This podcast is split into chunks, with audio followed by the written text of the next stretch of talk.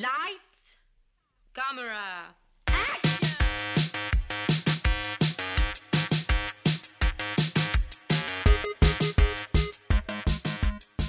Aujourd'hui à l'émission Ghostbusters, Roadhouse, The Muppets.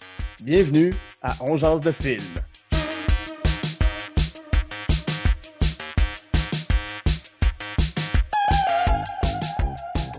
Bonjour, ici Guy Saint-Cyr et On Jase de film. La formule est bien simple. Je m'entretiens avec un invité ou une invitée euh, de ses goûts en cinéma. Alors, on passe en revue trois coups de cœur, un film détesté et un plaisir coupable. Ce sont les good, the bad and the ugly de sa cinéphilie. Aujourd'hui, mon invité est l'animateur Benoît Mercier. Salut Benoît. Hello, hello. Comment vas-tu? Euh, tout compte fait très bien. Ça va très bien. J'écoute beaucoup de films de ce temps-ci, justement. Ça, puis je game. Oui, je game, puis j'écoute des films. C'est pas mal la vie de tout le monde, j'ai l'impression, de Mhm. regarder, euh, s'installer et regarder des choses. Là. Oui. God bless mon PS4 qui suit, euh, qui tient le coup, qui stream à la fois mes films et qui me permet de jouer à des jeux. Euh, Benoît, pour euh, les auditeurs qui ne te connaîtraient pas, tu es à la barre des Mystérieux Étonnants depuis combien d'années maintenant? Depuis 14 ans? 15 Pas ans? 14 ans, ouais. C'est un podcast qui existe depuis maintenant, depuis 2006, janvier 2006. Ouais. Et on est à notre 14e seize- euh, année saison. C'est pas clair. C'est pas clair. Puis janvier prochain, ça va faire 15 ans qu'on existe. Wow, c'est c'est un des premiers podcasts au Québec. Vous parlez de culture geek, de culture pop. Yes. Euh, je, je- je vais te le dire tout de suite, moi, pour faire mon podcast, c'est une inspiration. Je vous écoute depuis 5-6 ans peut-être. Cool. Cool. Euh, oui, pour vrai, c'est dans, dans- dans le désir de, de parler de ce que j'aime. Je trouve que euh, vous mettez un visage humain sur la culture geek avec toutes les personnalités qu'on peut retrouver à, à cette émission-là à chaque semaine. C'est Je trouve ça, je trouve ça très fort. Ouais, merci. C'est un, c'est un peu l'objectif. Je te dirais que même le côté geek a pris un peu l'arrière-plan au fil des Mhm. années. Le but, c'est de se retrouver entre amis, puis de discuter de choses qu'on aime, puis de faire découvrir des choses, puis de créer. c'est vraiment l'idée de créer un moment. Oui, Je pense que la culture geek nous permet d'aller rejoindre un certain public. Ça nous nuit aussi un- des fois en même temps parce qu'on a l'impression qu'on est juste des boys de sous-sol. Mais on est, tu sais, on est tous des vieux monsieur et des vieilles madames, donc on est rendu outre euh, le, le troll de sous-sol. On n'est pas du tout comme ça, on est très accessible. Fait que- mais je suis content, euh, de ce temps-ci, veux, veux pas, avec le confinement, on en reçoit quand même beaucoup de, Mhm. de témoignages de gens qui disent qu'on les aide à travers euh, la pandémie. Puis on a toujours eu un- une communauté extrêmement forte, vraiment de, de qualité. Ça me surprend euh, Ouais. toujours à quel point on a des, des gens brillants qui nous écoutent. Pas, pas que je suis surpris que les gens soient brillants, mais que c'est des, des gens articulés que tu pourrais. Ça pourrait être nos amis dans la vraie vie. Mhm. Et euh, ouais, c'est ça. Fait que la prémisse geek, elle nous a dépassé un peu, mais ouais, c'est à la base, c'est ça, les mystérieux étonnants. C'est une, une expérimentation, c'est un moment entre amis. Ouais, puis c'est ça. Tu es aussi euh, t'es impliqué avec euh, Fantasia, tu animes les capsules web et télé à ma TV, les entrevues, tu en as fait énormément au courant des dernières années. Est-ce qu'il y, y a des invités auxquels tu penses qui ont été, euh, qui ont été marquants? J'ai eu, euh, j'ai eu plusieurs gros moments avec Fantasia. Puis, Mhm. euh, c'est pour les gens qui ne le savent pas, au début, on faisait juste des capsules web. Puis, le projet a été happé par ma TV. À un moment donné, on les a approchés. Puis, il était super ouvert. Puis, je faisais, ben, je fais, je fais encore, mais maintenant, je, sépare, sépare, mes, mes fonctions avec Justine Smith, qui est une animatrice euh, aussi très, euh, très savie du milieu du cinéma, qui s'appelle Justine Smith. Mhm. Mais à une certaine époque, je faisais toutes les entrevues, donc on recevait entre. On faisait trois blocs d'au moins un invité. Et on a fait ça pendant trois ans avant que la formule change. Donc, j'ai interviewé du monde en maudit. Euh, Ouais. Un de mes préférés, que j'ai pas interviewé vraiment cette fois-là, ça a été plus par la bande, mais j'étais là lors de l'entretien, c'était Guillermo del Toro. Ah ouais, wow. De qui on va probablement parler plus tard. Ouais, ouais, exactement. C'est vrai dans ma liste des films, euh, dont un plaisir coupable. Euh, Kevin Smith, il y a plusieurs années de ça. Ah, wow, Euh. Christopher Lloyd, qui a fait entre autres Doc Brown dans Back to the Mhm. Future. Mais sinon, que j'ai vraiment interviewé directement, le one-on-one, Sam Elliott, qui est derrière d'un des films dont on va parler aujourd'hui, Roadhouse, qui était une puissance tranquille. Il m'a tellement euh, intimidé, cet homme, mais de façon positive. Il y avait une énergie qui se dégageait de lui. Il est quand même rendu assez âgé. Donc, euh, j'ai rencontré plein de monde super intéressant au fil des années que j'ai travaillé avec Fantasia. C'est euh, une super expérience que j'aime répéter à chaque année. On verra pour cette année-ci, Mhm. à cause de- du confinement puis ce qui se passe, le futur est incertain, mais euh, ouais, c'est un beau projet. Ouais. Ça remonte à, à quand tes premiers souvenirs de cinéma? C'était quoi? C'est drôle, mais euh, avant de pouvoir parler des, de mes trois coups de cœur, je pense que mon euh, je pense que mon premier souvenir de cinéma est associé à E.T. Hum? E.T. euh, de Steven Spielberg. Un film qui me fait qui me terrifiait quand j'étais jeune, surtout certains moments, Ouais. dont la scène où on le retrouve dans une espèce de, de, de ruisseau des asséchés, puis il est tout blanc, puis il est sur le bord de mourir. Puis Ah, en tant ouais, ouais. Tu es attaché à E.T. tout le long du film, puis d'un coup, il est au bord de la mort, puis tu comprends pas ce qui se passe. Puis, tu sais qu'il y a quelque chose qui marche pas, puis qui est pas bien, puis qui est pas en santé. Puis je pense que cette image-là des E.T. qui supplie qu'on l'aide tout blanc dans le ruisseau euh, est restée gravée dans ma mémoire. Fait que ça, c'est dans mes premiers souvenirs euh, associés au cinéma. Puis j'ai beaucoup associé le cinéma longtemps à la télévision. Je, je pense que jeune, on n'avait pas tant que ça hein, dans les salles de cinéma.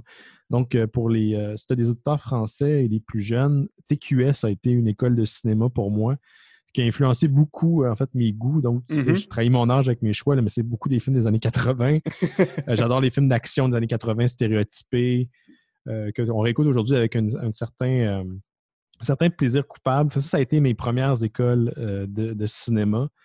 Puis, euh, ouais, mais pour moi, le cinéma et la télévision, ça a tout le temps été bien proche. Et euh, Mhm. aujourd'hui, je pense que entre la- le cinéma et la télévision, il y a beaucoup de barrières qui sont tombées. Il y a eu des migrations, puis c'est beaucoup plus noble. Ben, c'est pas beaucoup plus noble, mais l'expérience visuelle est aussi noble que le cinéma, Mhm. tant qu'à moi, là, Ouais. pour, pour différentes raisons. Mais euh, ouais, je me... puis j'ai étudié aussi en cinéma il y a très longtemps à l'université. J'ai fait un, un certificat en, en scénarisation, puis j'ai eu euh, quelques classes qui m'ont vraiment fasciné, puis j'ai beaucoup appris. Donc, euh, ouais, c'est ça mon lien avec le cinéma. C'est un, un- un lien un peu euh, pas aussi solide que ça d'autres personnes qui ont découvert ça vraiment jeunes, qui voulaient être réalisateurs depuis le début. Oui. Mais ça a meublé mon imaginaire, ça continue à le- l'entretenir. Super. Donc, on va rentrer dans ta liste justement avec un film qui, je j'en doute pas une seconde, a dû marquer ton enfance. Ouais, C'est. Ghostbusters. ouais c'est ça. Ghostbusters 1984 de Ivan Reitman Yes. avec un, un casting en or. C'est Bill Murray, Harold Ramis, Dan Aykroyd, Ernie Hudson, mais c'est aussi Sigourney Weaver et Rick Moranis. Yes. Euh, en résumé, qu'est-ce que ça raconte ce film-là et qu'est-ce qui te marque avec Ghostbusters? Là, c'est drôle parce que ce film-là, c'est probablement le film que j'ai vu le plus souvent. Je suis un fan de Star Wars, je suis un fan de Ouais. Star Trek, mais j'ai plus écouté Ghostbusters que n'importe quel autre film dans ma vie. C'est mon Mhm. feel, euh, good, feel good movie que je vais écouter de temps en temps un dimanche après-midi pour me remonter le moral ou quand il pleut juste pour me sentir bien. Euh, étrangement, je ne l'ai pas écouté encore depuis le début du confinement. Je pense que je me le garde en réserve. Tu sais, comme un genre de film Mhm. qui est dans une- vitre, là, puis tu vas casser avec un marteau. Là. In Emergency, euh, je vais écouter ce film-là pour me sentir mieux. Mais je sais pas, autant que je suis familier, familier avec l'univers de Ghostbusters, je sais pas pourquoi j'aime ce film-là. Je Hmm. trouve que c'est comme improbable. C'est l'histoire de col bleu universitaire qui casse du revenant. Ouais. Euh, et c'est un film qui est parfait à propos de rien. Mhm. Ouais, non, non, c'est vrai. Puis il n'y a pas dévolution de personnage, là. Non, tout le monde est à- au début comme à la fin. tout le monde est, tout le monde a des gros gros défauts. Euh, tout le monde boit, fume à l'écran euh, dans leur jeune trentaine. Mais je, je trouve que c'est un film qui file New York. Première fois que je suis Ouais. allé à New York, euh, j'avais vu Ghostbusters plusieurs fois déjà à l'époque où j'étais jeune, au début de ma vingtaine. J'avais l'impression de rentrer dans le film de Ghostbusters. C'est un film qui a su capturer l'essence Ouais. le feel de New York. Puis ça, ça me surprend à quel point c'est encore efficace aujourd'hui. C'est un film aussi qui, quand je dis qu'il est parfait, il n'y a aucune scène qui arrive pour rien. Il y a des Mm. scènes qui ont été coupées au fil de- du montage. Puis en ce moment, là, si tu écoutes bien, c'est aussi des, c'est un film dans lequel les héros subissent tout. Mm. Mis à part la finale où ils vont intervenir, il n'y a rien qui sert à rien. C'est vrai. Il n'y a rien qui va améliorer le sort des, des personnages. Ça n'empêche pas le Gozer d'arriver dans notre réalité comme l'espèce de- de- d'esprit Dieu suprême qui est derrière toute cette histoire-là. Il n'y a, rien qui est empêché. Euh, Puis en même temps, c'est un film qui peut être euh, horrifique. Il y a des scènes qui peuvent être épeurantes. Même Slimer, je sais que jeune, pour les gens qui ne connaissent pas le film, il y a une Mm. scène où il y a un gros fantôme vert, Slimer, Ouais. qui euh, déambule dans les corridors d'un hôtel aux États-Unis. Fonce droit sur le personnage principal de Bill Murray. Puis je me souviens que jeune, c'était épeurant, cette Ouais. scène-là. C'était pas, pas le fun. Puis ils ont fait un cartoon les années 80 sur The. Ghostbusters qui s'appelle The Real Ghostbusters, qui suit un peu, plus ou moins, le- la prémisse de- du film. Puis quand tu écoutes le film original de 84, tu te rends compte que c'était pas un film pour enfants. Le monde Mhm. du bois, il y a une joke de blowjob quelque part cachée là-dedans, à un moment donné, que je comprenais pas quand j'étais jeune. c'est pas avec le fantôme qui fait une fellation à- au personnage de Dan Aykroyd? Exactement, Ouais. Ray, le personnage de Ray. Mais tu ils ont fait un cartoon avec ça. Il y a une série de jouets incroyables. Euh, je, je- je sais pas, je, je sais pas pourquoi ce film-là me, me plaît autant. Puis il y a une chimie. Je, je sais qu'ils ont laissé une certaine improvisation aux acteurs entre eux autres. Puis si ça ici, ça paraît pas. Des fois, ils laissent, ils laissent des acteurs euh, improviser, puis tu te rends compte que, oh, finalement, eh, ce monde-là, euh, entre les techs, ils devaient pas trop trop se parler. Il y a une belle chimie entre tous les acteurs. Mhm. Puis ça- je pense que ça transparaît dans le film. Une chimie qu'ils ont essayé de reprendre dans le dernier film, quelque chose de 96, qui malheureusement n'est pas là. Euh, sent de- de- l'improvisation, mais on de- sent pas la chimie. 2016? 2016, oui, excuse-moi, Oui. j'ai dit 96. Et tu vois, ça. J'étais là en 96. Hein? En 2016, euh, elle n'est pas aussi forte tant qu'à moi, cette chimie-là. Puis, euh, ouais, c'est drôle d'essayer d'analyser un de tes films préférés. Mais c'est mon film préféré. C'est aussi le film préféré de Michel Gondry. Juste Ah, donner ouais. un petit peu de crédibilité à mon choix. Mais Mm. étrangement, ben, même pas étrangement, je trouve que ça fit dans l'esprit Michel Gondry, que ça a l'air fait avec les moyens du bord, les effets techniques sont, sont visibles, sont apparents, mais sont réussis. c'est ça. Euh, mais tu Ouais, sais, il y a parlais- oui. le côté gadget aussi de Ghostbusters qui est très, Mhm. très, très présent. Si, si vous êtes un enfant des années 80-90, euh, Radio Shack, c'était the place to be là, pour acheter ses cossins électroniques. Fait Ouais. il, y a, il y a un côté, je vais le dire de même, là, analogue à Ghostbusters qui est franchement rafraîchissant. Puis tu parlais des effets. Ben, les effets étaient voulus un peu cheap. C'était une espèce de clin d'œil au film des séries B. Mhm. Ça fonctionnait quand même très, très bien. Ouais, Mais sais, ouais, euh, ouais. Euh, moi, tu sais, tu parlais des, des- des scènes qui faisaient peur. Je me, rap- je me rappelle tout petit. J'ai l'impression que euh, enfant, c'est un film qu'on pouvait regarder en boucle, même si j'ai pas tant de souvenirs de l'avoir vu si souvent que ça. Je Mhm. trouve, je trouve que c'est un film qui, qui m'habite énormément. J'ai comme des souvenirs clairs de d'avoir regardé, mais la scène, euh, une des premières scènes à la bibliothèque, quand ils vont, quand, quand ils font la rencontre avec le premier fantôme, qui est le fantôme d'une bibliothécaire qui se transforme en espèce de démon, Mhm. je me rappelle que ça, ça avait un impact énorme euh, sur moi quand j'étais petit. Parce que les fantômes, quand ils sont dans certaines formes, ils, ils sont épeurants. Ouais. Il y a une scène vers la fin, vers le climax, où tu as un esprit qui rentre dans un taxi new-yorkais, puis le chauffeur, c'est un mannequin en squelette en décomposition qui commen- commence à conduire un client. Puis cet effet-là était un effet pratique, contrairement aux autres effets où c'était plus numérique, c'est un effet rajouté sur la pellicule. Puis je me souviens que cette, séquence-là, euh, moi j'étais le genre de jeune, quand j'étais jeune, j'écoutais pas de films d'horreur. J'étais un genre de jeune qui avait peur de la pochette de Evil Dead parce que c'était un squelette avec des yeux qui te regardent. Que quand j'allais dans la section horreur, au, euh, au pas au blockbuster, mais au club vidéo, je me fermais les yeux ou je, je mettais mes yeux sur chaque côté de mes, euh, mes mains sur chaque côté de mes yeux pour pas voir Hum, les pochettes. Fait que j'étais très, très, très peureux. Cette séquence-là était, était épeurante. Je sais pas, il y, a, il y a eu une fascination chez moi pour Ghostbusters, puis encore à ce jour, je trouve que je le réécoute. Puis, mis à part certains effets, ça reste super bien fignolé, puis ça aurait pu être tellement n'importe quoi d'autre, parce qu'à la base, Dan Aykroyd, qui, a- qui a entre autres écrit le scénario, euh, faisait. euh, tu sais, la prémisse initiale, ça n'avait pas rapport. C'est l'univers parallèle, il allait dans l'espace. Puis c'est Evan Reitman, puis c'est d'autres personnes qui se sont in- inclus dans le projet qui ont dit on va ramener ça à la base. C'est mhm. des cols bleus qui pètent la gueule à des fantômes, puis c'est tout. Pas d'univers parallèle, pas d'affaires d'espace, pas de, de baguettes qui fessent des fantômes. On va garder ça super simple. Fait que ça Ouais. répète tellement autre chose. Et euh, ouais, c'est un film qui je trouve qu'il y a beaucoup de cœur. Puis tu sais, c'est- ben ça, tu le dis un peu, mais c'est des, des cols bleus, en fait, ces gars-là. Mm. C'est des gars qui se font jeter en dehors de leur job, c'est des gars qui perdent des contrats, puis qui font, ben, on se parle de notre projet, puis advienne que Mhm. pourra. J'ai l'impression, si je peux faire un lien avec, euh, avec les Mystérieux Étonnants, pour t'avoir déjà entendu parler de la genèse de- des Mystérieux, j'ai l'impression que ça s'est fait un peu de cette manière-là. Est-ce que je me trompe? Oui, c'est un, peu comme ça. Euh, Ben, en fait, l'évolution a été surtout ça. On a Mm. tout le temps été un peu les underdogs. euh, les- on a tout le temps été un petit peu en parallèle de l'institution, si tu veux, l'institution qui, at large, là, je parle. Fait que ouais, mais moi, j'aime beaucoup les underdogs. J'aime les récits Mhm. d'underdogs. J'aime quand. Euh, la revanche des nerds, que si vous Ouais. l'écoutez aujourd'hui, c'est extrêmement problématique. Oui, oui. Très problématique. Elle n'est pas là. Allez, euh, ben, vous pouvez l'écouter, mais sachant ça. Oui. Je pense que toute œuvre euh, peut être écoutée dans, dans son contexte de l'époque aussi. là. Mais euh, j'aime les récits de, de, de gars et de filles qui sont capables de faire face à l'institution ou juste essayer leurs propres affaires. Puis ça va être plus bancal, mais il va y avoir tellement de larmes là-dedans. J'aime ça. Moi, j'aime ça quand j'écoute. Puis d'ailleurs, j'ai failli mettre un film dans ma liste qui était UHF. Puis Mhm. UHF est un peu dans le même esprit de Ghostbusters où c'est des, des c'est des losers qui prennent contrôle d'une station de télévision sur le UHF, qui était une onde sur laquelle on pouvait diffuser de la télé avant, qui était euh, plus ou moins populaire. C'est comme le AM, si tu veux, de la télé. Ouais. C'était des underdogs. Tout le monde les haïssait, mais ils ont réussi à, à trouver leur public. Puis j'ai tout le temps voulu. Euh, en anglais, on dit rooting for the, for the underdog. Ouais. Puis c'est un peu où est-ce que. Ouais, c'est un peu la même affaire que les mystérieux. J'essaie d'infuser beaucoup d'âme. Je sais pas si c'est influencé par Ghostbusters, mais c'est clairement une chose que j'apprécie beaucoup. Hum.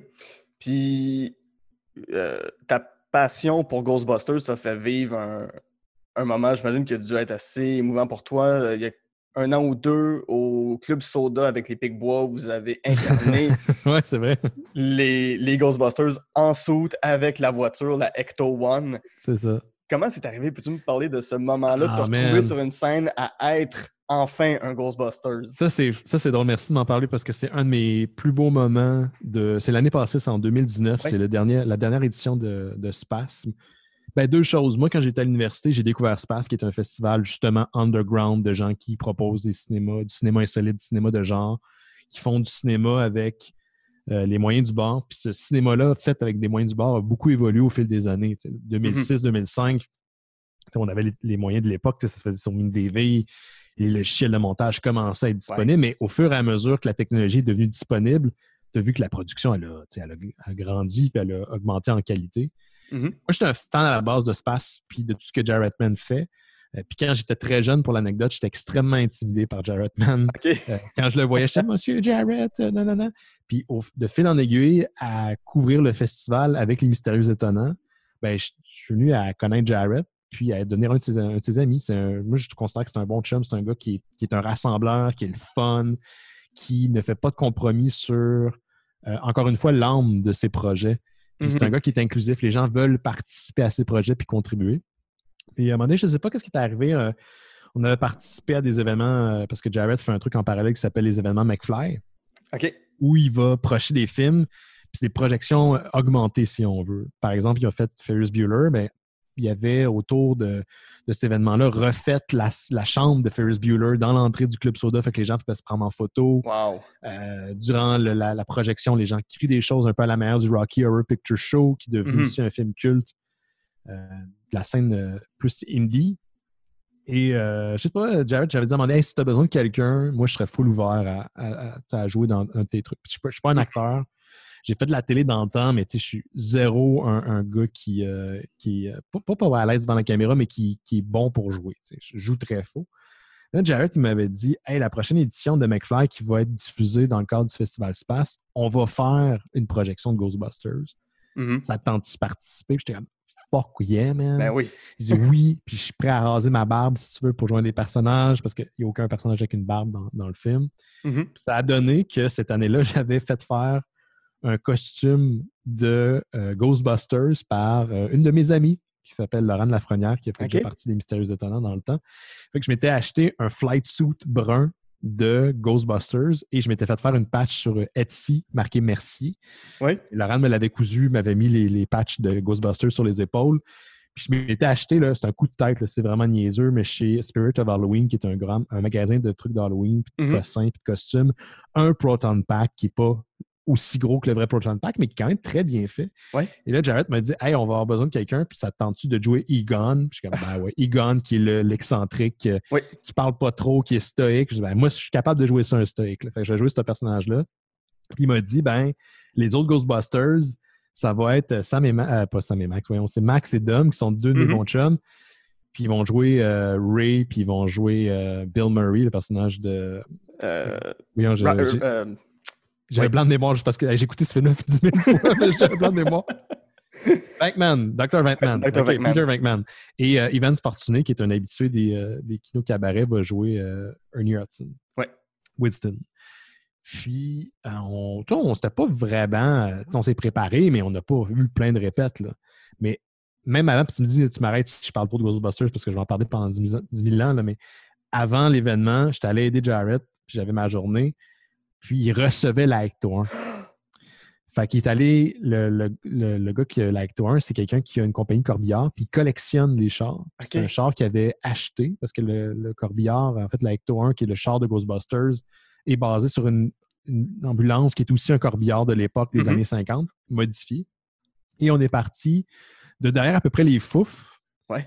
Puis en char, dans Montréal, puis on est rentré dans le club soda par la ah. porte en arrière. c'est un gros char, hein, c'est vraiment pas facile. Ouais. Mais les quelques mètres qu'on a fait en char dans Montréal, je capotais, j'étais un enfant. C'est sûr, J'étais un kid, man. Ah. J'ai touché au char avant de pouvoir rentrer dedans. Mm-hmm. Puis en fait, j'ai demandé au propriétaire, puis j'étais, j'ai l'impression de toucher une partie du cinéma de mon enfance. Une partie là, qui était réelle. J'ai avoir 39, là. J'avais 6 quand j'ai touché au char, je mm-hmm. capotais. Puis être dedans, c'était de vivre son film, son film préféré. Puis après, quand on a eu la, représentation, le monde était, tu sais, le public de Space est très généreux, très enthousiaste, puis ils nous ont donné ça. Fait que la manière que ça commençait, c'est qu'on commençait la représentation, toutes les lumières dans la salle tombaient, euh, fermées. Et là, on rentrait avec nos lampes de poche de l'arrière de la scène, pas de la mm-hmm. scène, mais du, de l'entrée du Club Soda, donc par les portes euh, en avant. Puis on était dans la foule, puis on cherchait des fantômes. Puis on a une projection sur les rideaux sur la scène où on capturait un fantôme par-dessus. Puis après, les rideaux s'ouvrent. Puis le monde ne savait pas vraiment. C'est pas tout le monde qui le savait, mais la Hector 1 était là, ah. dans de la fumée, avec les gyrophares allumés. C'était malade. Puis toutes les fois qu'on a été là, puis on s'en est reparlé d'Homme Massif, moi, par la suite, ça a été notre gros highlight de, de, notre année. Mm-hmm. on en reparlait, mais on en avait des frissons à quel point les gens, c'était cool dernier combat, on est allé faire notre prestation. Puis après, euh, Jarrett nous a appelé sur scène pour euh, dire salut au public. Puis c'était malade. On est, on est allé donner des high-fives au public partout. on était des héros. Oui, oui. Puis comme la finale du film en elle-même. Là, Et voilà. C'est eux qui sortent de je sais plus quel building à New York, qui se donnent des mm-hmm. gros high-fives à la ville de New York. Qui sont, puis Ouais, non, ça, puis tu sais, il y a l'aspect de. Euh, c'est des underdogs, puis ils se font mépriser tout le mm-hmm. long du premier film, puis à la fin, ils sortent en héros, puis yes, ils donnent des high five, mais c'est des héros du quotidien. Exact. Fait que ça, ça a été un highlight. Mon histoire est trop longue, mais c'était très cool. Ça, c'est un de mes bons moments euh, à vie, puis de 2019, mm-hmm. mais à vie, ça, c'est certain. Ouais. Ton autre film, c'est Roadhouse de. Euh, Rowdy Harrington, euh, c'est avec Patrick Swayze, Kelly Lynch et Sam Elliott. Euh, on, pourra, parler de ta rencontre avec euh, Sam Elliott aussi. je l'ai dit avant qu'on commence, moi, quand je travaillais dans des clubs vidéo, il y avait trois films toujours alignés un à côté de l'autre, Backdraft, Roadhouse et Roadhouse 2. J'ai toujours un peu regardé ces films-là avec une distance, un recul en me disant, mais qu'est-ce que ça peut bien être? Ça, Roadhouse. La, la pochette a l'air très douche. Ouais, puis le film, il l'est. Euh, puis le film ne fait pas du tout de sens. C'est une réalité parallèle que, en tout cas à ma connaissance, n'existe pas. C'est qu'il y a mm-hmm. des gens qui on appelle des videurs de bar. Et puis d'ailleurs, Ghostbusters et Roadhouse, c'est des films que j'aime autant écouter en français qu'en anglais. En passant. Je sais pas pourquoi. Les deux, ça fonctionne. C'est une mm. nostalgie associée aux doubleurs, aux gens qui donnaient la voix aux personnages à l'époque, c'est sûr. Mais dans l'univers de Roadhouse, tu as le personnage de Patrick Swayze, qui est mhm. le meilleur videur de bar ever. Il a une réputation. Mais c'est en même temps un homme qui est solitaire, qui est un vagabond, qui part de bar en bar pour cleaner la place. c'est un peu son trip. Il n'y a aucune possession. Il y a comme une philosophie zen derrière. Il fait du tai chi en bédaine huilé tout le long du film, puis il pratique des arts martiaux. Fait que c'est super over the top. Très années 80, c'est 89, donc c'est la fin des années 80. Euh, c'est juste, c'est juste fun. Puis même à la fin, si euh, les, les, habitants de la ville font essentiellement un meurtre, ils cachent un meurtre causé par le personnage de Patrice Weezy, euh, ça fait du sens. Ça fait du sens dans la logique des années 80. Mm-hmm. Puis c'est encore une fois un très bon film, euh, feel good movie que tu peux te taper un dimanche ou un mercredi soir quand ça fait le pas 11 heures et tu seras pas déçu. C'est ça, encore une fois parfait dans ce qui est maladroit, parfait mm-hmm. dans ses coins un peu exigus.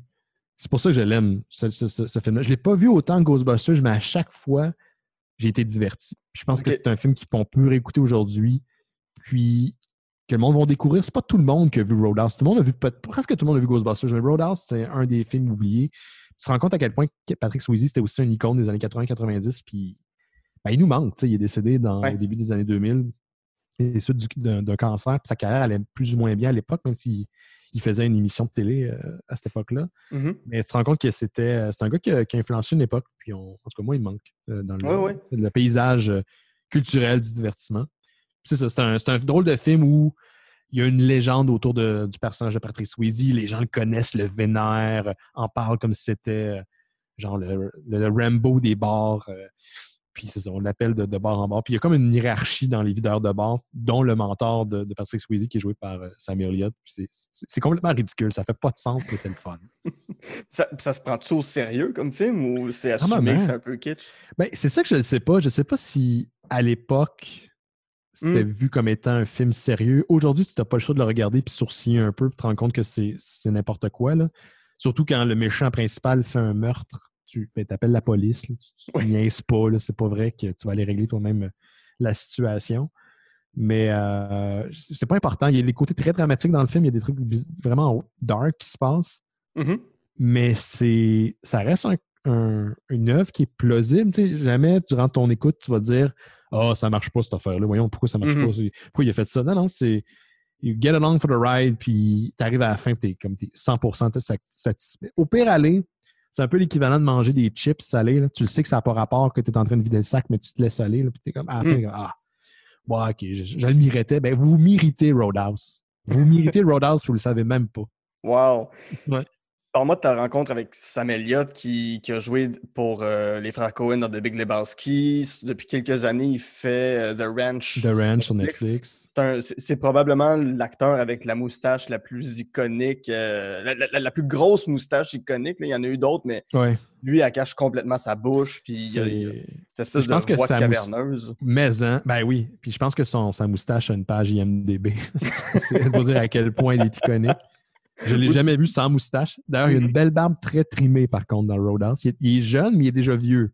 Ouais. Je sais pas comment ça marche. C'est comme une Janine Suto. Là.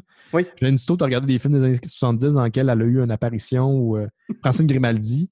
Ben, Mhm. il est comme Chris, on dirait qu'il était déjà vieille, mais à l'époque, maintenant, ils sont. C'est vraiment bizarre. Tu sais pas trop comment, euh, comment analyser tout ça. C'est la même chose avec Sam Elliott. Euh, ben, c'est ça, c'est- on l'a reçu à Fantasia. Il est venu présenter un film qui s'appelle euh, I Killed Hitler and Then the Bigfoot. Oui. C'est un film avec des penchants série B, mais un fond euh, qui, moi, m'a beaucoup ému, euh, qui n'a pas plu à tout le monde dans la crowd de Fantasia. Les gens s'attendaient un peu sur un film dans la, dans la veine de ce que la, la gang de RKSS fait, par exemple. où c'est Ouais. complètement série B assumé, mais les deux, pour moi, fonctionnent très bien. Et euh, quand on a reçu Sam Elliott, tu n'as pas vraiment le temps de te préparer hein, parce que c'était un show par jour, même la fin de semaine, pendant trois semaines. Fait que ça n'arrête Mhm. jamais. Là, il amène Sam Elliott. Puis, c'est avant l'enregistrement. Puis là, on me le présente. hein. Bonjour, Sam Elliott. Euh, ça, c'est Benoît. This is Ben. Uh, this is going to be the host. C'est l'animateur du, show. Puis là, je serre la main, puis je dis comme Bonjour, Monsieur Elliott. Puis Hi. Puis il y a une, une très, une voix très caverneuse, comme Oui. ça, tu le dis, tu sais, puis très posée, très, très sage. Puis là, il me lâche pas la main. Je dis Bon, ben, on est content de vous avoir, tu sais, en anglais. Puis il dit il dit, I'm very glad to be here. J'en suis vraiment content d'être là. Puis il me lâche pas la main. Puis je suis comme. Puis là, je suis comme intimidé parce que je me rends compte que je serre la main à fucking Sam Elliott, puis il Mhm. la lâche pas. Puis bon, ben, euh, je savais pas comment finir ma phrase. Puis je dis, bon, ben, vous pouvez asseoir ici, puis euh, vous asseoir ici. Euh, asseoir. Assieds-toi ici. Ouais. Ici, puis euh, on va venir te chercher tantôt. Il dit, well, I might just do that. Puis je suis comme, bon, puis il me lâche pas la main. Je Bon, ben, il y a un mini-fridge là, si vous voulez de l'eau. Euh, Ouais. c'est- comme je sais plus comment finir la conversation. Puis ça a été une belle rencontre où le réalisateur et lui, on a jasé. Puis c'est le réalisateur qui est le seul dans nos invités qu'on a reçu pendant trois semaines qui m'a posé une question par rapport à son film. C'est moi qui pose des questions. Ouais. Là, c'est lui qui m'a posé une question. Puis c'est un des trucs que j'adore le plus, euh, autant au Mystérieux Étonnant que dans le cadre de, de ma TV ou n'importe quel truc que je fais, c'est qu'il y a de l'âme. Mhm. Là, il y a eu un moment, puis j'étais vraiment content de vivre ce moment-là avec euh, Ouais. Sam Elliott, puis le réalisateur de, de I Killed the Clown and the Bigfoot. C'était c'était mag- c'était magique. C'est un, de mes- un de mes souvenirs préférés euh, avec, avec Ghostbusters dans le cadre de Space. Mhm. Je peux imaginer. Ton, ton troisième film, c'est The Muppets, la version de 2011 de James Yes. Bobbin. Puis j'aime ça sortir le casting des films, puis là, je pouvais pas m'en empêcher. C'est un film qui met, oui, en vedette Jason Segel et Amy Adams et une panoplie de caméos, mais c'est un film avec Kermit, Miss Piggy, Animal, Gonzo. Yeah. Et tous les Muppets sont, sont, sont réunis après des, des, des années, des années à pas avoir travaillé ensemble. c'est un, film comme si c'était. ben, ça, ça assume que les mopettes sont rendus des, des vieux bonhommes. Des, Ouais, ça, les mopettes ont tout le temps été très méta. Ouais. Euh, les, les, mopettes, même les shows pour enfants qu'ils ont fait, même les films qu'ils ont fait, euh, sont très conscients du fait qu'ils sont des personnages fictifs. Mhm. Ça, ça m'a toujours fasciné avec les Muppets. Et dans The Muppets de 2011, on a, il assume que les Muppets sont une vieille propriété intellectuelle qui fonctionnait dans les années 80, mais qu'aujourd'hui n'a plus sa place. Mhm. C'est la prémisse de base. Les Muppets sont oubliés, le public les a oubliés. Euh, puis ils ont été d'ailleurs ils ont été achetés par Disney il y a longtemps, mais il n'y a plus rien vraiment que Disney faisait avec eux depuis Ouais. euh, un bout de temps. Il y avait, je pense, un- une attraction à Disney qui était Ouais. Muppet 3D. Puis il y avait des plans pour faire autre chose. Finalement, ils ne l'ont pas fait. Mhm. Euh, parce que justement, les- je sais pas, les mopettes, c'est un- c'est comme un plaisir coupable. Les, les gens euh, trouvent ça ringard. tu sais, le- Parce que les mopettes, à la base, c'est toujours la joie de vivre, euh, travailler Mhm. en équipe. c'est des calinos sans toutou. Là, tu sais, c'est, pas. dans notre époque, on, on dirait que c'est faux. On n'a pas le droit de juste avoir du fun ou juste aimer des trucs qui sont bonnes pour nous autres. Autant que ça soit ironique ou qu'il y ait une, une perte ou un, un prix à payer, euh, quelqu'un qui est, qui est bien intentionné, il cache quelque chose. Puis les mopettes, c'est le contraire de ça. Quand ils ont ramené les mopettes, c'est un film qui est très conscient de notre cynisme ambiant Mhm. et qui en rit. Et euh, tu m'en avais dit, tu me en as parlé avant l'émission, mais moi aussi, ça m'est arrivé, c'est que j'ai versé une larme, moi, durant Oui. les mopettes. À quel Euh, moment? euh, c'est le moment où ils retournent à leur vieux théâtre, qui était la, la, la scène dans laquelle ils jouaient, l'endroit où qu'ils jouaient leur, le Muppet Show dans les années Mhm. 80. Ouais. Ils retrouvent ce vieux théâtre-là qu'on n'a pas vu depuis près de 30 ans. Et j'ai eu des frissons. Ça m'a, ça m'a vraiment fait verser une larme en tant que fan de Muppet, en tant que fan du Muppet Show, de retrouver cet espace-là mythique pour les Mhm. Muppets. Et c'est, c'est un film qui est traité avec beaucoup de respect pour l'univers des Muppets. Ça m'a, Oui. ça m'a fait plaisir. J'ai trouvé, j'ai trouvé que c'était une belle scène. J'ai trouvé que c'était un projet d'un improbable qu'on ramène les Muppets, qu'on le traite avec respect, puis que c'est autant adulte que pour les enfants. Et ce Mhm. moment-là, je trouvais que c'était un, un moment qui était charnière, puis euh, qui était, contenait beaucoup d'émotions fortes. Ça m'a, ça plu. Ouais, Ça m'a, ouais. pleurer. Oui, dans, dans mon cas, c'est quand ils ont chanté la tune des Muppets Ouais, ouais, ouais. que j'ai fait OK, ils sont. Puis, je veux dire, est-ce que c'est un.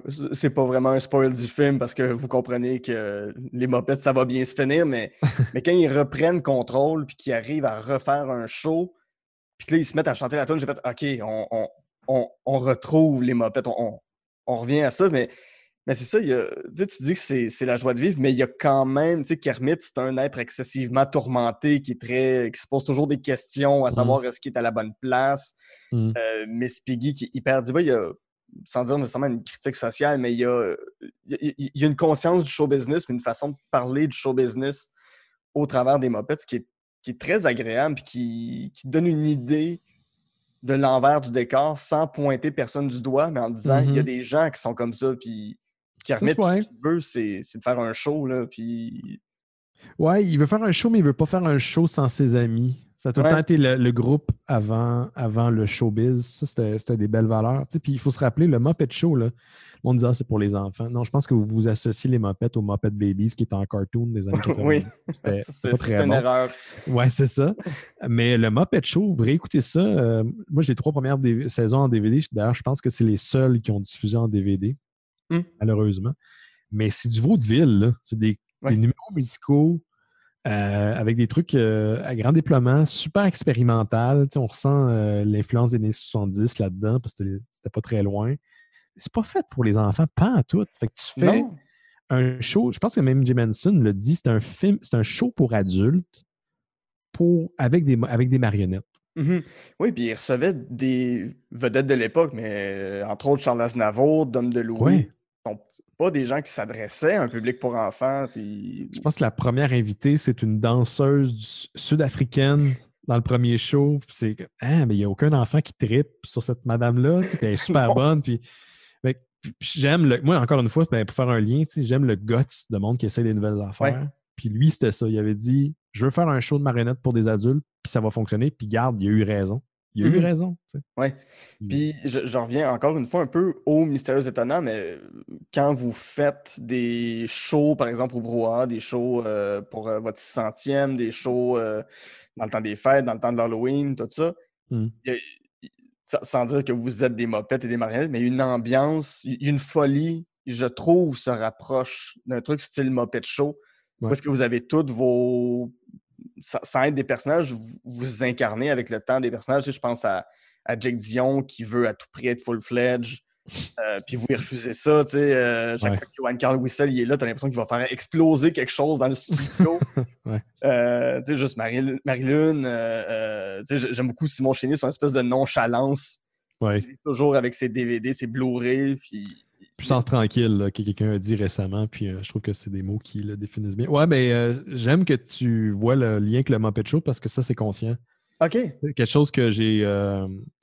tu sais, avoir plus de temps, plus d'argent pour le faire, c'est sûr que je pense qu'on irait plus encore, on irait davantage là-dedans. Mmh. Mais euh, quand on a commencé à faire nos spéciaux de Noël, euh, bien avant, euh, ça fait longtemps, là, mais on, faisait, on a carrément créé un décor dans la, ma cuisine où j'habitais auparavant, mmh que je partageais, avec Simon Chénier. Simon Chénier, ça a été mon coloc pendant plusieurs années. Et on a créé de la mousse, on a pris de la mousse, et on a créé un faux chalet de mmh. bois quand tu regardes les, vieux décors qu'on avait à l'époque, c'était. Euh, le foyer allait à la hauteur de où est-ce qu'il y avait le, lavabo. Ouais. Le reste, c'était des portes, c'était des, euh, des, des armoires. J'aime. Puis c'est ça, j'aimais l'idée que. Puis on séparait notre cuisine par un rideau rouge, puis ça menait au salon où on avait aussi une caméra.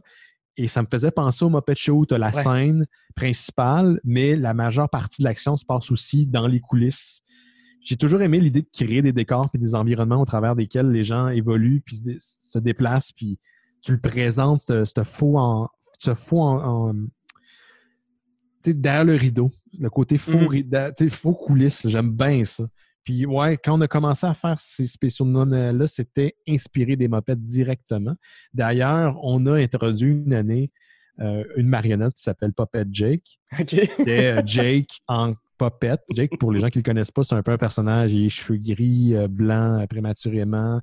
Euh, il porte tout le temps un hoodie noir, euh, tout le temps une grosse voix de même, puis il arrive tout le temps mhm. des aventures. Puis j'avais pas averti Jake qu'on allait avoir un popette. Puis tu sais, dans les spéciaux de Noël, il y a toujours l'idée d'un popette. Ouais. Puis ben, il y avait un popette Jake. Ça a donné que le popette est habillé pareil comme Jake. On n'avait pas fait, on s'était pas concerté. Puis fait popette Jake, il arrive tout le temps des affaires qui sont encore plus extravagantes que Jake. Jake, il va tout le temps croiser des gens dans des bars, dans des soirées. Ben, Puppet Jake va rencontrer, mettons, Batman ou les Turtles dans une soirée, puis c'est une caricature finalement de, de mm. Puis, au, au, fil des années, mon ami qui fait les marionnettes, Laurent, elle a fait une marionnette pour chacun d'entre nous. Ah, wow! Donc, on a toutes nos mopettes faites dans le style des mopettes. Euh, puis on est vraiment. Euh, ouais, c'est vraiment nice. Mais ouais, il y a un lien directement avec les, mm. mopettes. Ouais. Super. On va faire une euh, courte pause. Puis au retour, on revient avec une franchise qui aurait dû choisir une bonne journée pour mourir. Et oui, c'est bien, hein?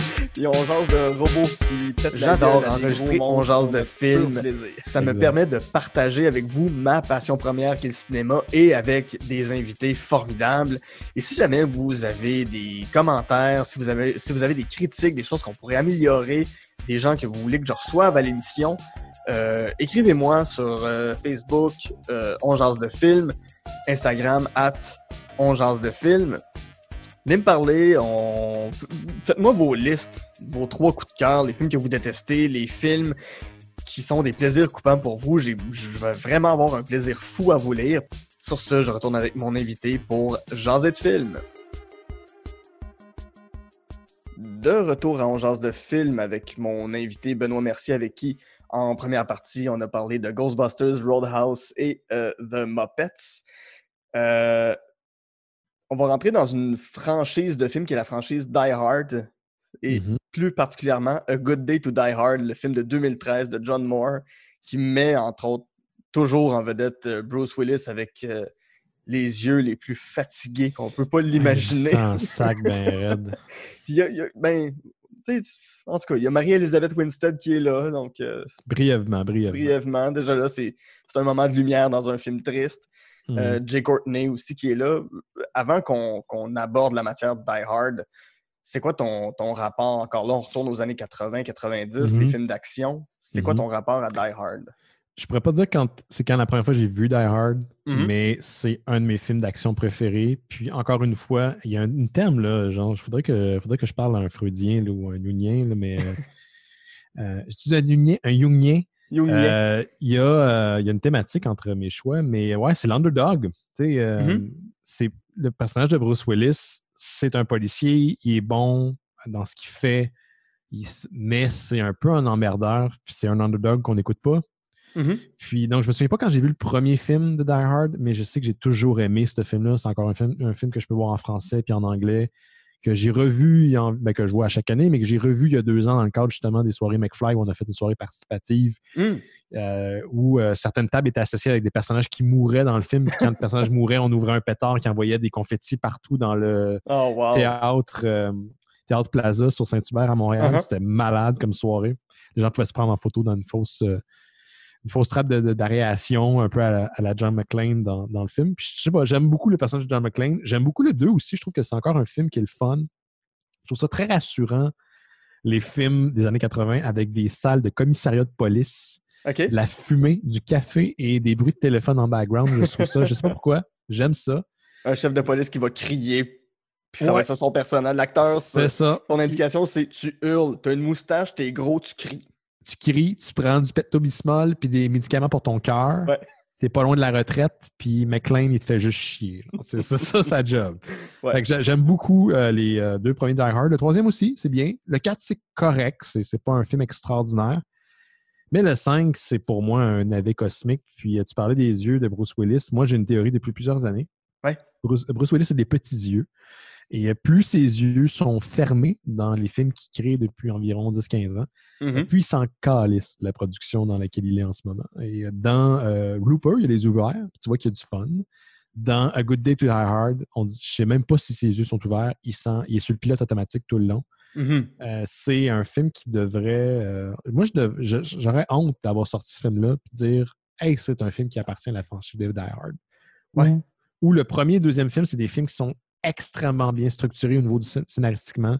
Oui, c'est du dum-dum movie action avec du pow mais c'est intelligent puis c'est- divertissant. Il n'y a rien qui arrive pour rien, encore une fois. Mhm. Le scénario est super bien travaillé, les personnages sont attachants. Même le troisième avec Samuel Jackson, je trouve que c'est quand même un, un film très potable. Le 4, c'est du réchauffé micro-ondes. Puis le 5, on dirait qu'ils n'ont même pas essayé. C'est ça qui est décevant de ce film-là. Puis moi, je suis pas. C'est ça que je te disais avant l'émission. J'ai bien de la misère à trouver un film que je déteste. Ouais. Euh, je déteste A Good Day to, Hi- to Die Hard pour ce que ça représente. Donc, le minimum, l'effort minimum. Et euh, moi, j'aime pas mal tous les acteurs, les actrices, mais Jay Courtney, je le trouve fade comme Mm. du pain blanc. Puis il joue pas le fils de. De John McClane, qui Ouais. est devenu un genre d'agent double qui travaille euh, en Russie. Puis le John McClane se retrouve dans cette situation-là, puis il fait équipe avec Jay Courtney. Je trouve que Jay Courtney joue toujours Jay Courtney. Je l'ai vu récemment dans un film de Jack Reacher, qui est une des franchises poches. Je me retape des films, des, des franchises poches, Ouais. poches pour le fun. Il est dedans, puis il joue Jay- Courtney, euh, même style d'expression euh, ennuyeux- ennuyeuse. Puis, on dirait que c'est ça. Je sais pas pourquoi ils ont fait ce film-là. Je je sais pas pourquoi ils ont pensé que c'était un bon film.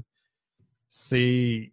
Il n'y a rien d'original. Les meilleurs moments, on est en train de nous rappeler les séquences du premier film. Comme Mm. à la fin, il y a une séquence qui rappelle la séquence finale avec Hans Gruber quand il tombe de la Wakatami Plaza. Ben, il y a la même reprise de séquence avec le fils de Bruce Willis dans une centrale nucléaire désaffectée. C'est c'est comme un mauvais fan film. Tu sais, sur Internet, il y a des fan films. Ouais. On reprend des franchises qui sont célèbres puis qui sont créées par des fans plus ou moins professionnels, des fois par des professionnels. Tu, tu peux avoir des résultats vraiment le fun, mais quand c'est plate, c'est c'est c'est long, longtemps. Mhm. C'est ça, A Good Day to Die Hard. Euh, Il y a une séquence de poursuite en char où tu n'as aucune idée, si tu regardes bien, là, qui est fait quoi puis où sont les gens.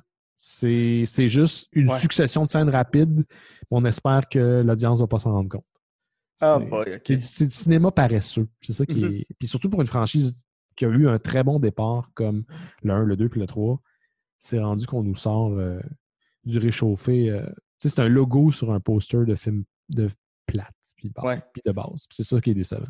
T'as quasiment l'impression qu'ils ont pris un scénario qui traînait, Ouais. qui, qui devait s'appeler. euh, A Day in Un- Russia. Dans, dans ouais, c'est ça. Puis qu'ils ont juste mis Die Hard par-dessus. c'est mon feeling. C'est mon Ah, gros ouais. feeling. Ouais, c'est ça. C'est pas, je l'ai même pas réécouté depuis la, la fois que je l'ai fait. Je l'avais écouté pour un, en projection de presse pour, euh, pour euh, Monsieur Net dans le temps. Hum. Puis j'avais dit à Denis, je comme, je sais pas pourquoi je suis allé voir ce film-là, mais c'est tellement plate, c'est tellement de Ouais. déception. Je l'avais ramassé aussi en là. C'est. euh, c'est- J'oublie que. Je fais semblant que ce film n'existe pas. OK, à ce Genre, point je suis sûr que ce film-là se fait pas pirater. Ça te donne une. Mhm. As-tu quand même l'espoir d'un jour que, que John McClane retrouve ses lettres de noblesse, qu'un jour on, on fasse le film McClane euh, qui est annoncé hein. depuis des Moi, années? Ouais, moi, je suis pas un geek anal dans le sens que je pense pas que le passé est garant nécessairement du futur. Euh, qu'on peut être surpris, qu'on peut mettre ça entre les mains de gens qui sont euh, capables de, de se rassembler autour de personnes de talent, puis de créer une œuvre qui est commune, puis qui a une orientation, puis qui est le fun. C'est pas parce que le 4 et le 5, surtout le 5, sont pas bons que ça veut pas- dire que le 6 pourrait être plate. Mhm. Au contraire, ça marche pas de même la réalité. C'est pas Ouais. vrai là, que, que, que parce que le, le- mettons, Ghostbusters 2 était décevant, que le prochain qui est supposé sortir cet été va pas être intéressant. Ouais. Euh, Il suffit d'unir des gens qui ont une vision créative intéressante, puis euh, de les unir, puis les mettre ensemble. Fait que, ouais, je, je souhaite éventuellement un retour aux sources pour Die Hard. Euh, remettez Jay Courtney encore là-dedans, je m'en fous. Elizabeth Wilson, go for it. Même Bruce Willis. Mais faites peut-être une, une fermeture pour la série Mhm. éventuellement, on- il y a quelques années, il parlait d'un retour à la franchise avec euh, une partie du film qui se passe dans le présent, puis une partie du film qui se passe dans le passé, dans les années 70, quand McLean était un policier de la rue, un patrouilleur. OK. Puis je trouve que c'est quand même une bonne idée. Ouais, Pourquoi ouais, pas? ouais. Pourquoi pas? Ça ressemblerait au Parrain 2. Ouais, c'est ça. le Parrain 2 des Die Hard. ça pourrait être ça. Mais ouais, peut-être éventuellement. Mais il se fait vieux, hein, Bruce Willis, puis en ce moment, Ouais. il accumule.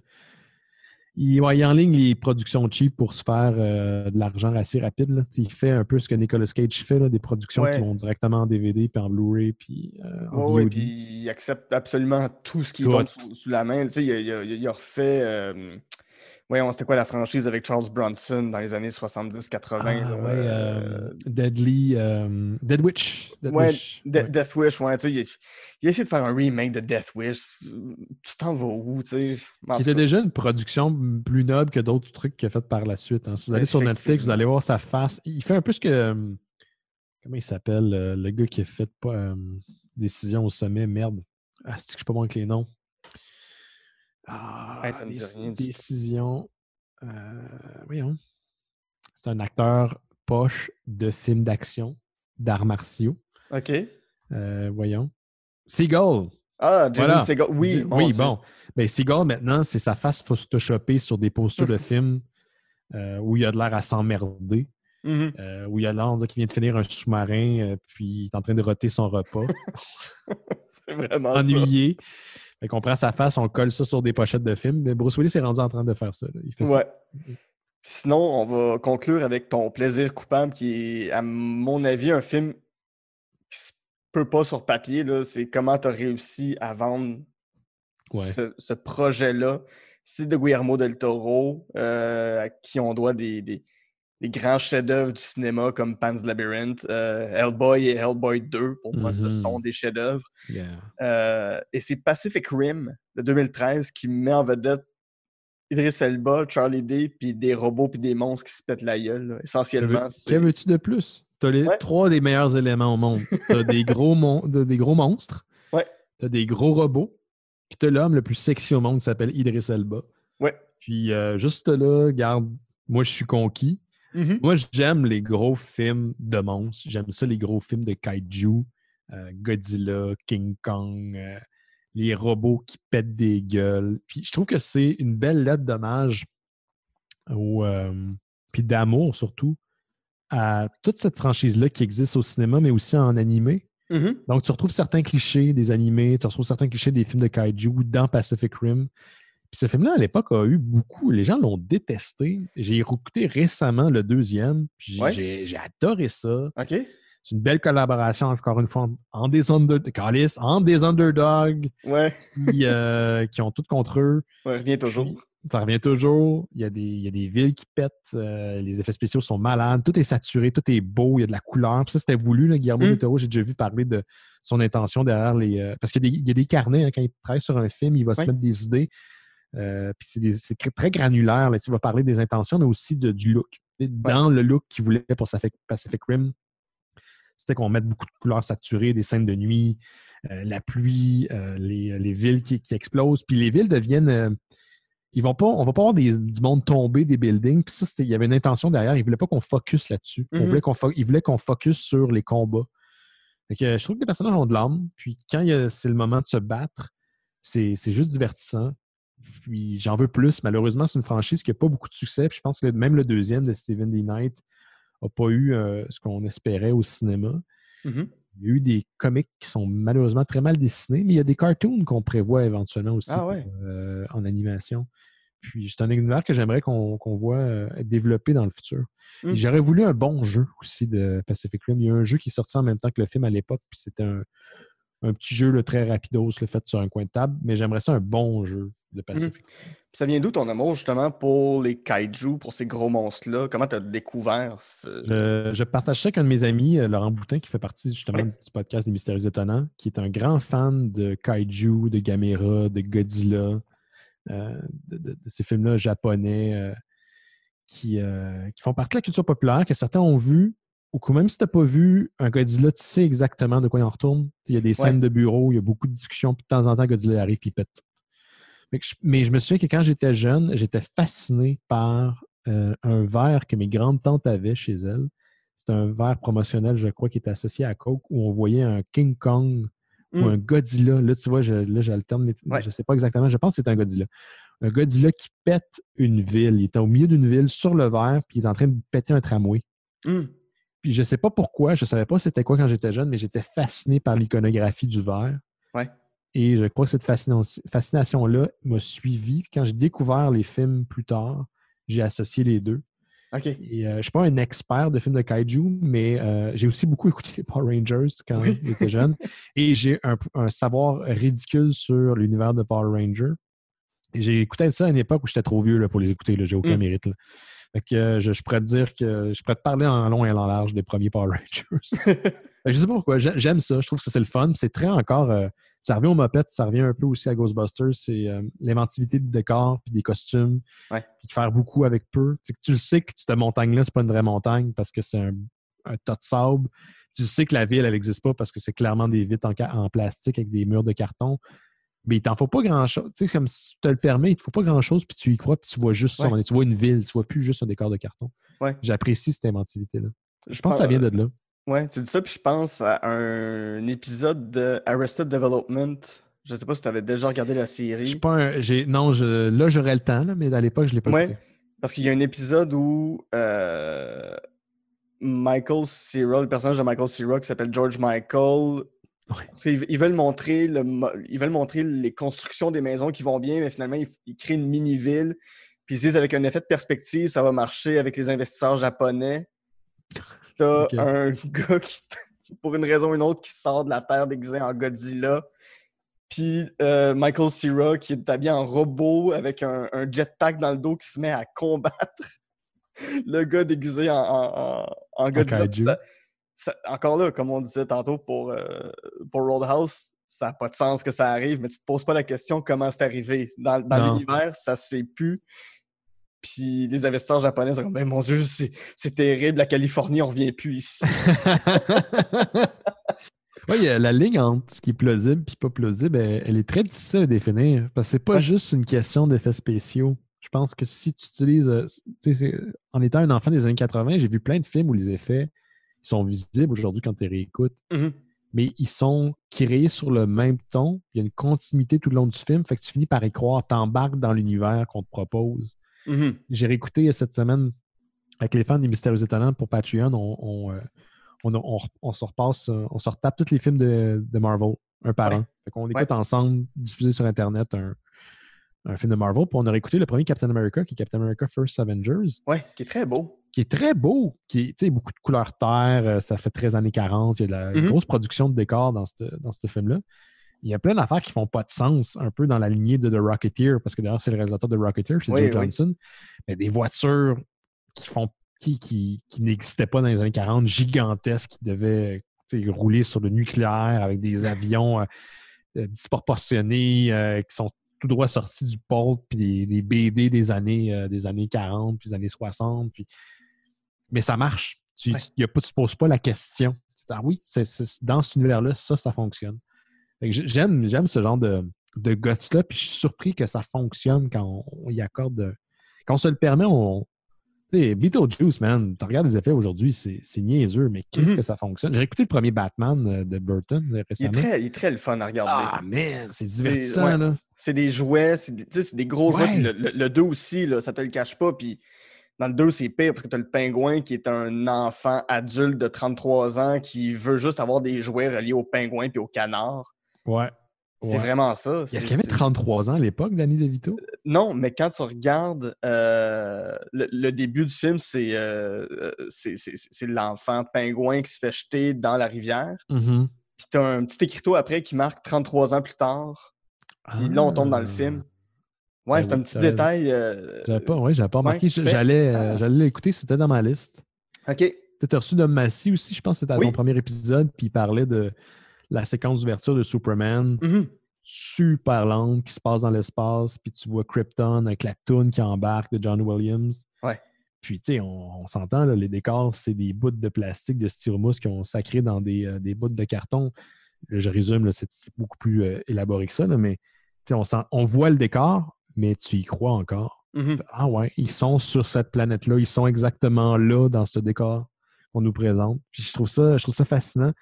Je trouve ça le fun aussi que de ce temps-ci, on a, ben, depuis une couple d'années, on a un retour aussi aux effets pratiques, où on mélange les effets pratiques puis les numériques. Puis tu te rends compte que c'est pas un ou l'autre, ça peut être les deux ensemble. Ouais, puis Guillermo del Toro, c'en est un qui veut aller chercher ça. Je pense à Mhm. Pan's Labyrinth qui est, qui est à fond dans des effets pratiques auxquels on ajoute un peu de numérique pour Ouais. rehausser, mais même euh, The Shape of Water, ses Shape of Water, c'est le meilleur, exemple. Ouais.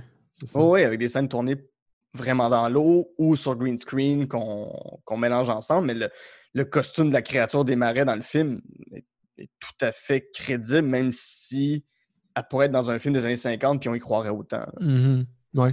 Puis tu sais, l'idée de constance aide beaucoup. Si tu regardes Pacific Rim, euh, tu te rends compte finalement que euh, tout, est, tout est trop disproportionné, là, ça n'a pas rapport. Mhm. Mais il y a une constance, fait que tu y crois. Tu crois autant au kaiju que tu crois au monstre. Puis il y a un lien intéressant aussi, euh, tu me le permets parce qu'au Mystérieux, Oui. parle souvent de comic book, mais euh, les monstres créés, en fait, les designs de monstres créés pour Pacific Rim sont, ont été faits par un gars qui là, encore une fois, le nom m'échappe parce que j'essaie d'en parler, mais euh, qui a fait les- euh, le dessin pour une série de BPRD qui est un spin-off de Hellboy, qui est excellente en comic book.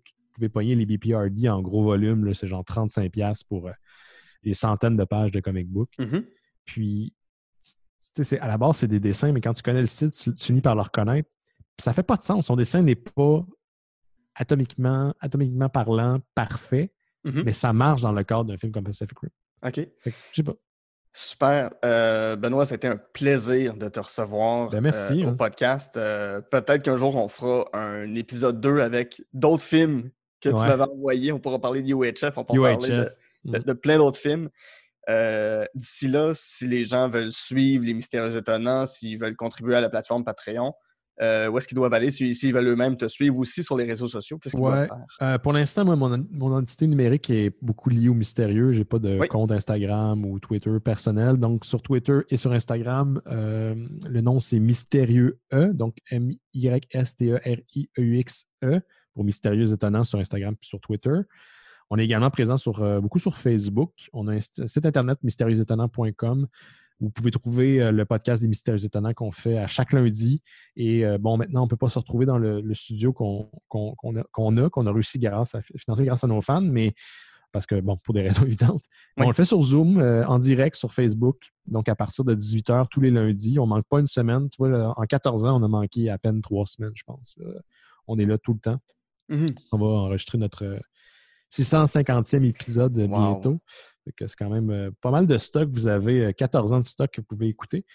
Donc, euh, mystérieux, étonnant, c'est ça. Puis on est sur euh, Spotify, euh, Twitter, euh, j'ai dit Twitter, Spotify, euh, Mis- euh, Apple Podcasts, Google Podcasts, Stitcher, que personne a, mais Mhm. il est sur Stitcher.